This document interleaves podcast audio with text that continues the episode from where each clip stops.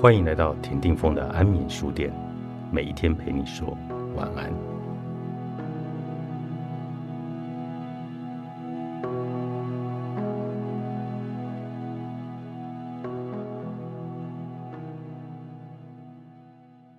影响力本身就是价值，相信很多人都会对明星为什么可以赚这么多钱感到困惑。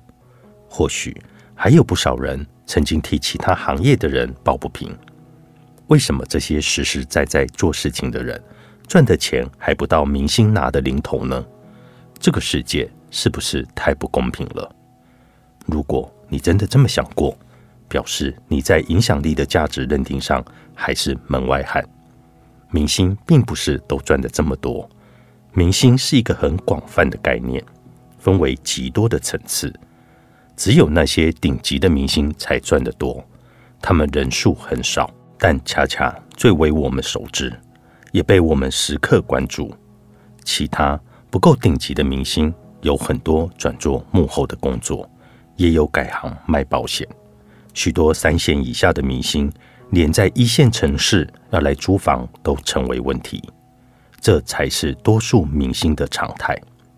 顶级明星之所以赚得多，那是因为他们的影响力够大。例如，一位谐星，如果能够给每一个人带来一分钟的快乐，每一个人都愿意为一分钟的快乐来付费一块钱，你觉得他一分钟的价值应该是多少呢？他收的所谓天价酬劳，其实在真实价值的传递中占的比例还算是很少的。因为他无法光靠自己就将这一分钟的价值表示给每一个人，大部分贡献都在于负责传播的平台和经济的团队。每一个人获得的这一分钟快乐，是几百甚至几千人共同协作努力的结果。影响力有两个维度，一个是广度，一个是深度。影响力的广度就是传播面的广度，大面积的传播力。这个本身就拥有极大的资讯到达的价值，因为每一次传播都需要耗费成本。如果不信，你可以试着把一个你认为的好东西，比如这本书，推荐给一千个人。我想普通人很难做到，就算能勉强做到，也是要花费很大的成本。但如果是一个无论发出什么讯息都能够轻松触及一千个、一万个。甚至更多人的载体，每一次看似轻松到达的价值，就是你艰难触及要付出的成本。这价值不可谓之不大。而影响力的深度，则是单次影响力的大小。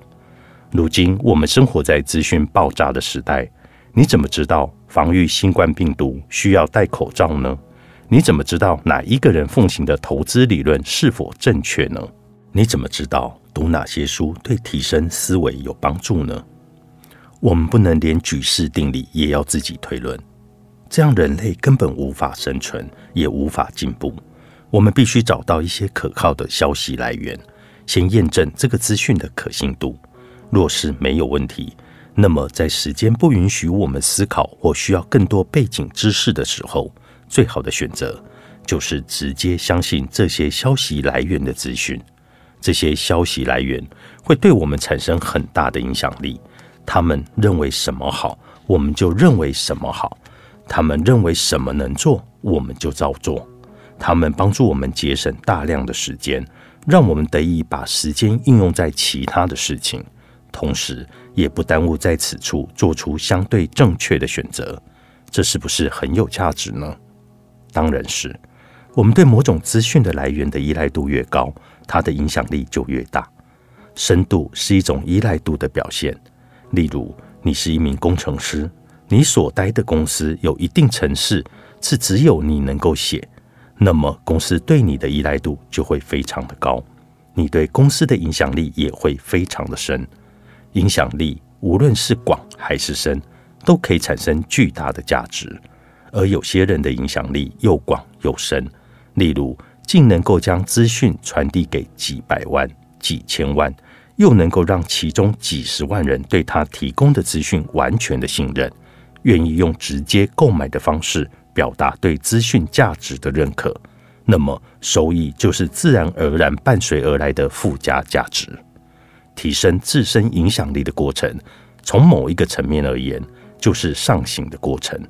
你希望有足够的能力，把资讯传递给更多的人。你希望让他人对你的资讯有较高的依赖度，那么你首先就得为更多的人提供价值，人们才愿意接受你的资讯。而只有你的资讯屡次被证明是有价值的，人们才会愿意不加分辨的购买你的资讯，节省自己的选择成本。